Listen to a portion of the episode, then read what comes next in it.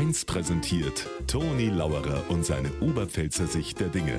Immer werktags kurz vor 1 im Regionalprogramm für Niederbayern und die Oberpfalz auf Bayern 1. So, Endspurt der Festsaison geht los. Geibundfest in Straubing, Drachenstichfest bei uns im Furt im Wald. Das Wetter passt, so wie es ausschaut, dann wünsche ich ein schönes Wochenende. Übrigens, ich hab heute in der Früh meine Lederhosen probiert. Ob sie es glauben oder nicht, die ist seit letztes Jahr total eingegangen, mindestens um Ohrgress. Ich bin kaum reingekommen. Meine Frau behauptet, das liegt nicht an der Hosen, das liegt an mir.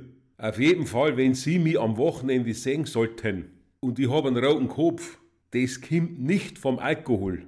Das kommt vom Lufterhalten, dass mir die Hosen passt.